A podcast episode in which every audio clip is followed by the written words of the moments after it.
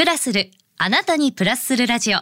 ポッドキャスト、DJ の高島舞子です。さて、あの、皆さん、今年はまず何を召し上がりますでしょうか？まあ、あの、おせちだったりとか、お雑煮だったりとか、まあ、初詣行ったら甘酒？いろいろとあると思うんですけれども年始めに食べる縁起物としてねおせちっていうのはまあ有名ですよね。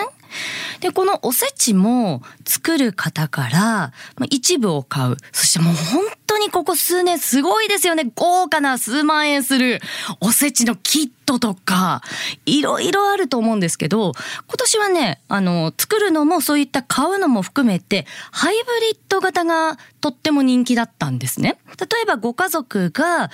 洋食が好きだったらそこに洋食を入れる。中華が好きな子がいたら中華を入れるっていう形で一つのこのおせちの中に和洋中いろんなものが含まれているっていうのが人気だった。というふうに言われてますね。きっとこの中にもね、あの日本の縁起物だと黒豆とかあると思うんですけど、それに模した中華のこう黒酢のお団子肉団子とか入れてらっしゃる方もいるんじゃないかなと思うんですけどね。で、あの、おせちもそうなんですけれども、私、こう、かれこれ20年ほどこういった食に関わる仕事をしてるんですけど、本当最近って作らなくても美味しいものって増えましたよね。例えば、まあ、今日ね、これからコンビニに行くじゃないですか。何でも揃っちゃってる、まあ便利な時代じゃないですか。で、この私のね、携わってる食の仕事っていうのは例えばそういったコンビニエンスであればチルドコーナーって分かりますかね？あのお弁当が置いてあったりとかサラダとかスープ惣菜いろんなもの置いてある、まあ、比較的こう壁のところにあるようなああいったところに置いてあるそのまま食べられるものもしくは温めて美味しく食べられるものっていうもののメニューを開発する人にこれから先こういうものが流行りますよ。強いてはそういう味付けがトレンドですっていうのをご紹介する仕事をしているんですね。なので例えば今皆さんが目にしているものっていうのは半年以上前に今年のこの秋冬どういったものが流行りますかっていうのが、まあ、各種でプレゼンされてるわけなんですね。でそういった仕事をしてるんです。で例えばなんですけどお鍋ちょっと例に出してみますね。セブンイレブンのお鍋をもうここ数十年やったことがあるんですけど今家庭のコンロって IH とかもあるじゃないですか。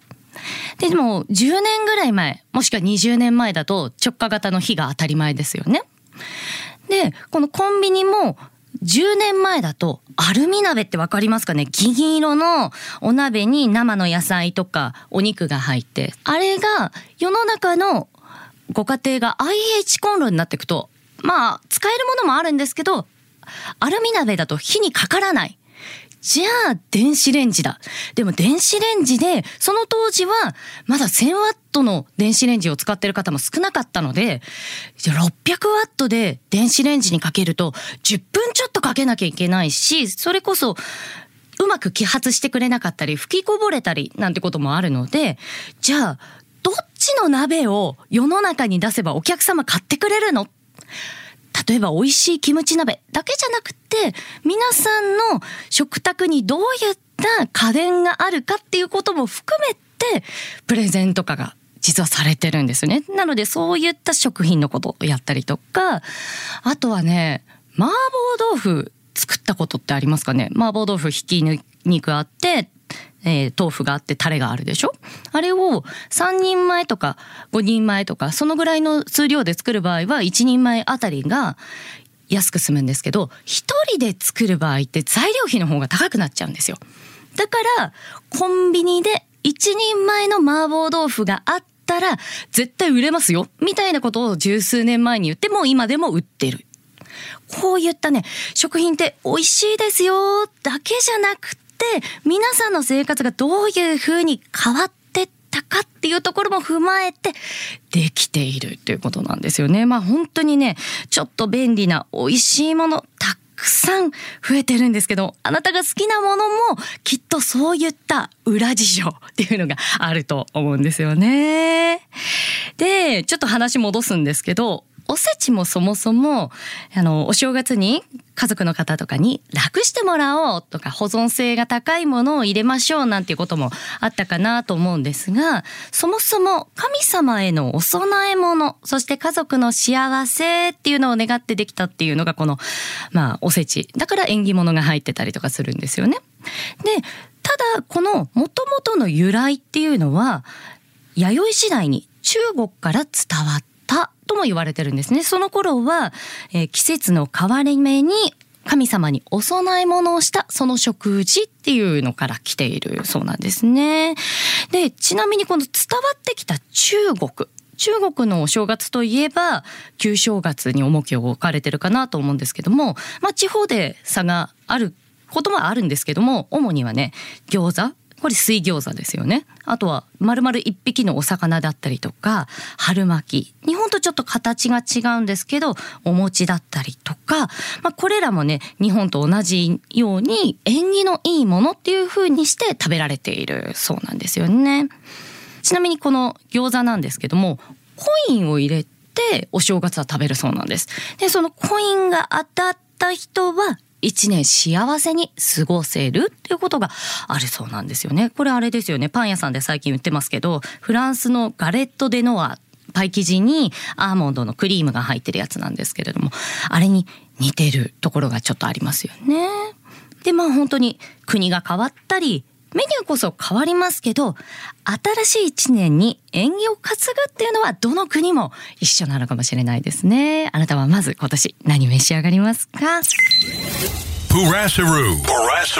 高島舞子がお送りしている FM 横浜プラスるあなたにプラスするラジオ。お届けしたのは10フィートで第0巻でした。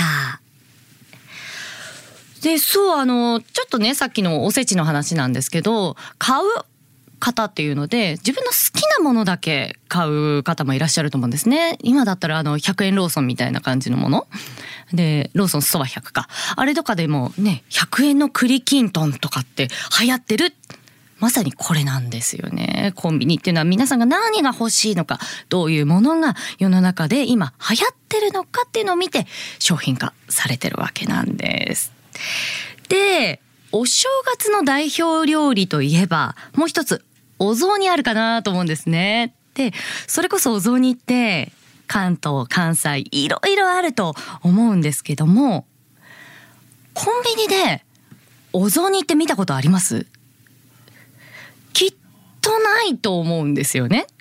でこれまあ確かに販売時期が短いとか、いろんな理由ありますよ。ただ、そのうちの理由の一つに、ハイブリッド化が進んでいるからっていうところがあるんですね。例えば、お隣にいらっしゃる方でもいいですし、家族でみんな親戚一同集まった時にちょっと聞いてみてください。きっと、家で食べてたものから、それぞれ進化してると思うんですよ。同じ具を使っても少しずつ。なので、こういった商品開発をする時って大体8割方みんなが美味しいっって思うものをめがけて、まあ、ベンチマークっていうんですけど商品化するんですね。それこそ味センサー使ったりとか匂いセンサーを使って数値化するなんていうこともあるんですけどもこれだけ皆さんのご家庭でハイブリッド化が進んでるので美味しいお雑煮っていう目標がバラッぱらなんですよ。なので、こういったコンビニのようなチェーン展開の多いお店では、なかなかメニュー化ができないものではあるんですよね。まあ、地方であるかもしれないですけれども、ただ、このお雑煮も、まあ、今でこそね、少しちっちゃくなってますけど、例えば1キロのお餅とか500グラムのお餅って買ってそれが1人だったらいっぱい余るじゃないですか。なので、これからはひょっとしたら出てくるかもしれないですけど、まあ今のところそういったね、ハイブリッド化が進んでるので、ない。ちなみになんですけど、うちはね、結構ハイブリッド型なんですよ。お餅ね、余った時に、人のご家庭の、まあ、こういったお雑煮作ってみたら面白いよってことでご紹介なんですが、我が家はね、揚げ餅入れるんですよ。食べたことあります？本当にね素揚げしたねお餅なんですがめんつゆあったかいめんつゆ作ってそこに揚げた熱々のお餅を入れるんですね。そうするとふわーってねあの油がねわーって染み込んででその周りにもお餅にも染み出しこう吸い込んででそこにそれだけじゃなくて大根おろし入れるんです。そうすると口の中がさっぱりするんで、2個3個ってカロリー考えないで食べちゃうんですよね。で、もしあれば三つ葉と柚子をやるとさらにね、食が進んじゃうんで、もしお餅が余ったら、うちのね、お雑煮も作ってみてください。これね、本当に美味しいんでおすすめです。あとは、海外の、まあ、お雑煮に似たものを作ってみるのもありだと思いますね。例えば、お隣韓国だと、トッククっていうお雑煮に似たあの食べ物っていうのがあるんですね。これはあの畜肉系の出汁を使って優しい味わいにされてるもので、であとはね、台湾はね、本パイ台湾ってまあ、ちょっとごめんなさいね。発音合ってるかわかんないんですけど、これは紅白の白玉の入った甘いスープだそうなんですね。まあ本当にたくさん調べてみるとあると思うので、ま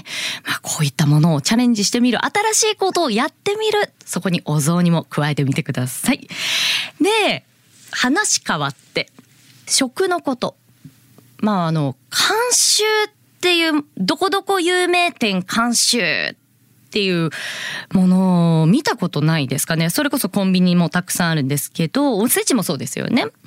例えばラーメンとか、冷凍ピザとか、店舗でもありますよね。ファミレスのメニューとか。まあ本当にいろいろとあると思うんですけど、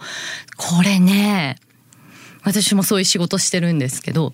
有名店に行って、すいません、どこどこチェーンがあなたのこのメニューについて監修していただきたいって言ってるんですけど、一緒に商品化しませんか？なんてある日 G メンみたいなのが行くんですよ。で、ああいう風に世の中にできてってるっていうパターンもあるんですけど、この、そうだな、私結構、ラーメン店はそういうことしたことあるんですけど、これはね、商品化しなかったんですが、この辺りだと牛鍋の新井屋さんって有名なところがあるんですけど、そこにもね、これはね、商品化しなかったんですが、行ったりとかしましたね。こういう風にやったらどうですか？みたいな。で、なんでこんな話をしたかっていうと、きっとその皆さんね監修っていうメニューのものを食べるとあれちょっとお店の味と違うなとか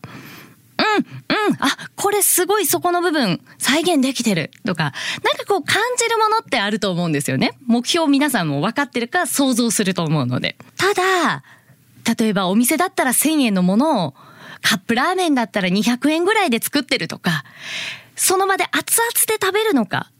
はたまた一日経ってから店頭に並んでるのかとかで、いろいろまあ、イコールではないんですよ。ただ、その監修ですからね、どういう風にしてお店の雰囲気を大切にどこまで商品化できたかっていうものがあるので、ぜひ、今年、そういったものを召し上がる機会があったら、これにはどんなドラマがあったのかなって、切り口を変えて、ぜひ召し上がってみてください。これってなんか人生でも一緒ですよね。切り口変えると新しい発見がある。まあ、身近なところのトレーニングじゃないんですけれども、ちょっとね、食品を交えてこんなこともやってみたらいかがでしょうか。ということでね、お正月初めからすんごい食いしん坊な話題で埋め尽くしてしまいました。